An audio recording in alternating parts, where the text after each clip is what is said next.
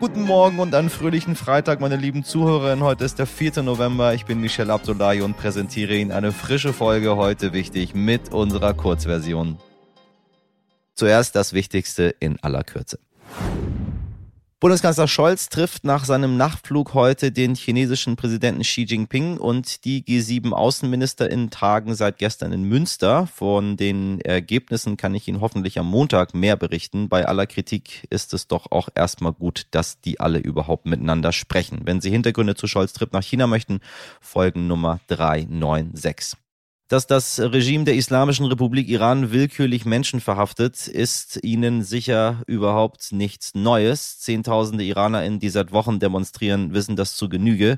Nun forderte die Bundesregierung auch deutsche Staatsangehörige auf, den Iran zu verlassen, insbesondere Personen, die die doppelte Staatsangehörigkeit besitzen. Bisher wurden im Iran mehr als 14.000 Menschen verhaftet und MenschenrechtlerInnen zufolge mehr als 280 Menschen getötet.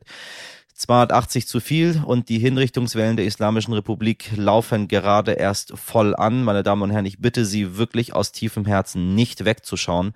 Wir haben gerade aus dem Iran berichtet bekommen, dass selbst innerhalb des Systems gesagt wird, die einzige Möglichkeit, diese Hinrichtungen aufzuhalten, ist der Druck von westlichen Regierungen. Ich bitte Sie deswegen darum, schreiben Sie Ihrem Bundestagsabgeordneten, schreiben Sie dem Bundespräsidenten, schreiben Sie der Bundesregierung, schreiben Sie der Bundesaußenministerin, schreiben Sie dem Bundeskanzler. Das dauert zwei Minuten auf Social Media um zu sagen, dass wir das nicht möchten, was dort passiert und unsere Regierung bitte interveniert. Ansonsten, wenn die Menschen wegschauen, dann wird dieses Regime die Menschen dort in Massen hinrichten. Wir haben das schon in den vergangenen Jahren und Jahrzehnten immer wieder beobachtet.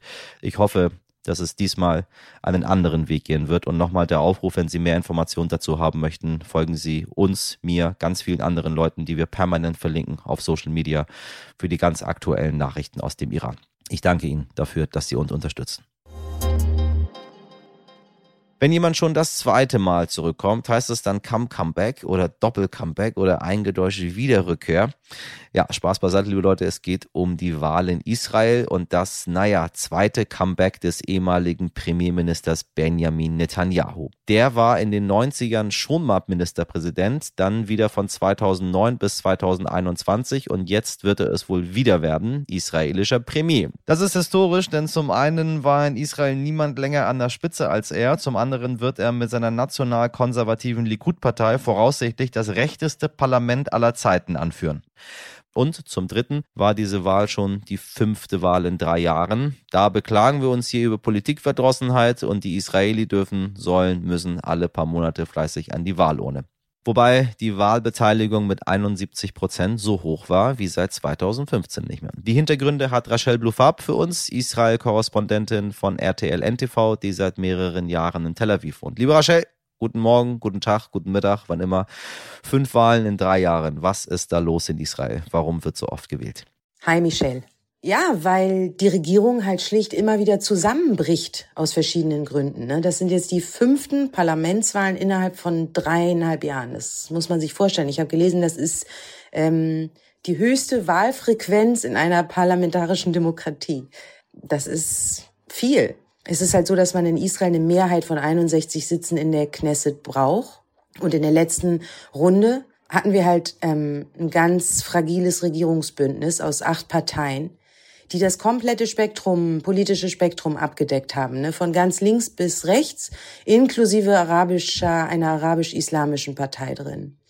Und die ist dann halt diese Regierung, die nannte sich Regierung des Wandels, im Juni zusammengebrochen weil das halt eine Regierung mit total ideologischen Gegensätzen ist. Und weil man eine zu knappe Mehrheit der Regierungskoalition hat, die dann ständig am seidenen Faden hängt, da muss man die ganze Zeit Kompromisse machen, man kann sich nicht auf gemeinsame Reformen verständigen und dann fällt halt die, diese knappe Mehrheit immer wieder auseinander. Und das hat letztlich dann immer wieder auch zum Zusammenbruch der Regierung geführt.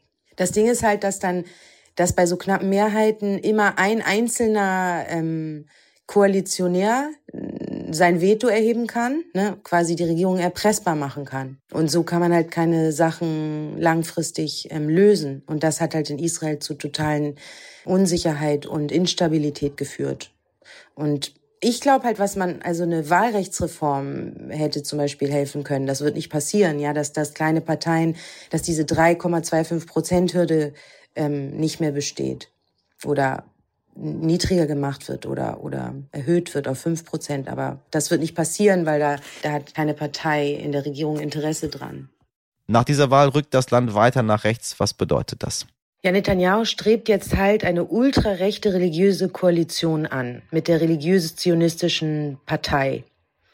Und das ist dann das erste Mal in der Geschichte Israels, dass ein rechtsextremes Parteienbündnis in der Regierung sein wird. Und das heißt halt eine rassistische Haltung gegenüber Arabern. Also nicht nur Palästinensern im Westjordanland, sondern auch gegenüber israelischen Arabern, die im Kernland Israels leben. Und dann heißt das halt auch, dass ähm, ultrarechte Politiker wichtige Ministerposten kriegen, wie zum Beispiel den Posten für innere Sicherheit. Und das heißt halt Provokation der israelischen Araber und der Palästinenser. Zum Beispiel jetzt ganz konkret auf dem Areal der Al-Aqsa-Moschee, dem drittgrößten Heiligtum der Muslime. Dass es da zum Beispiel hohe Polizeipräsenz gibt am Ramadan und Eskalationen, wie wir sie kennen, aber halt im viel größeren Ausmaß. Und das heißt auch, dass es quasi ein Ende der Zwei-Staaten-Lösung ist. Diese Friedensverhandlungen liegen ja sowieso auf Eis seit 2014, aber das heißt halt, dass es eine Zwei-Staaten-Lösung, dass man dafür dann nicht ist. Und auch, dass die Siedlungen weiter ausgebaut werden. Und konkret würde das vielleicht auch heißen, dass es Gesetzesänderungen gibt, die Netanyahu dabei helfen, seinen Korruptionsprozess zu entkommen. Und das sind halt alles gefährliche Entwicklungen. Ne? Wenn man die Palästinenser weiter provoziert, dann kann es auch, dann werden sich die Palästinenser wehren. Und dann heißt das noch mehr Terror und letztlich Krieg. Und auch, dass der Graben zwischen Israelis und Palästinensern immer tiefer wird. Das Einzige, was ich halt auch wichtig finde, da zu betonen, ist, das sind halt alles die Szenarien, die wir denken, die kommen werden. Aber man muss halt auch schlicht erstmal abwarten, ja, wenn die Partei in der Regierung ist, wie die Regierung sich dann verhält und aufstellt und was die dann tatsächlich umsetzt. Ja, das sind jetzt so Szenarien, die, die Angst machen, aber es kann natürlich auch anders kommen.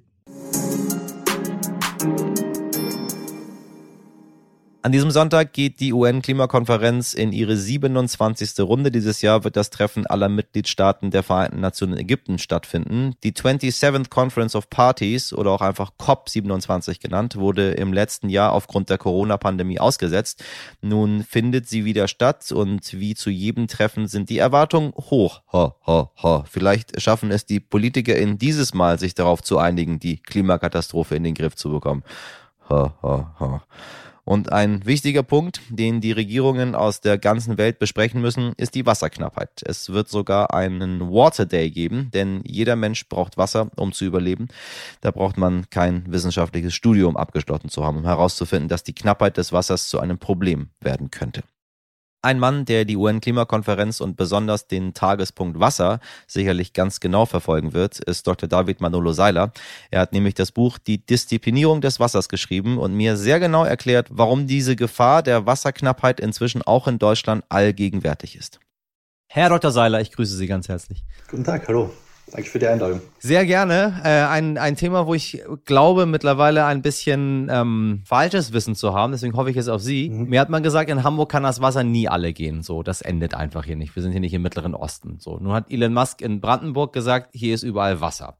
Dann hatten Journalisten ihn nach der Wasserknappheit gefragt. Und dann habe ich dachte mir so, warte mal, jetzt fragen die in Brandenburg auch noch. Ich dachte, da geht's auch nie alle. Ist das Problem Wasserknappheit bisher in Deutschland einfach nicht so extrem zu spüren? Oder sind wir da auf dem, auf dem, auf dem Irrweg und es wird bald kommen, das Wasser ist doch irgendwann alle? Naja, es ist, es ist natürlich ähm, eine, eine grundsätzliche Frage, die jetzt natürlich nach diesem Hitzesommer und diesem Trockenheitssommer gerade im, im medialen Diskurs auch nochmal extrem stark äh, gespielt worden ist. Äh, und, und natürlich die Tatsache ist die, dass über die, den extremen, die Extremwettersituation im, im Sommer 2022 äh, fast ein Drittel der nördlichen Hemisphäre in irgendeiner Form von so einer Dürre betroffen war. Das inkludiert natürlich auch Deutschland. Das Gedankenexperiment, wenn man, oder dieses, dieses Beispiel, könnte man als Gedankenexperiment insofern aufgreifen, als dass man sagt, was wäre denn in Zeiten des Klimawandels, wenn der heutige Sommer, der heurige Sommer, tatsächlich einer der kühlsten für die nächsten Jahre gewesen wäre. Ja. Was ist denn dann die Resilienz und was ist denn dann die Anpassungsstrategie, die wir, die wir ähm, sozusagen leisten müssen? Dass die, dass die Wasservorräte in Deutschland äh, sozusagen jetzt in den nächsten Jahren so bedrohlich sinken, gerade beispielsweise in Hamburg, ähm, das ist, geben die Daten teilweise, also quasi ohne das eine Kompetenzüberschreitung äh, machen zu wollen, aber tendenziell eher nicht her.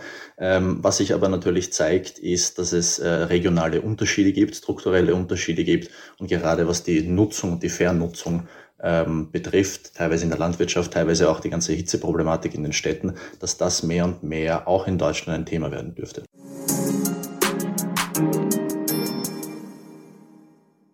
Das war's mit heute wichtig in der Kurzversion. Wenn Sie noch mehr von Dr. David Seiler und der Wasserknappheit hören möchten, dann empfehle ich Ihnen unsere Langversion. Und bei Fragen oder Anmerkungen wissen Sie ja, schreiben Sie uns an heute wichtig at stern.de und unsere Umfrage läuft immer noch, falls Sie ein paar Minuten Zeit haben. Sie können sogar was gewinnen. Da sehen Sie mal, lohnt sich doch. Podcast-umfrage.de slash news. Da wollen wir erfahren, wie wir das Ganze, was wir hier machen, besser machen können. Am Montag um 5 Uhr bin ich wieder für Sie da. Bis dahin wünsche ich Ihnen ein tolles Wochenende. Machen Sie was draus. Ihr Michel Abdullahi.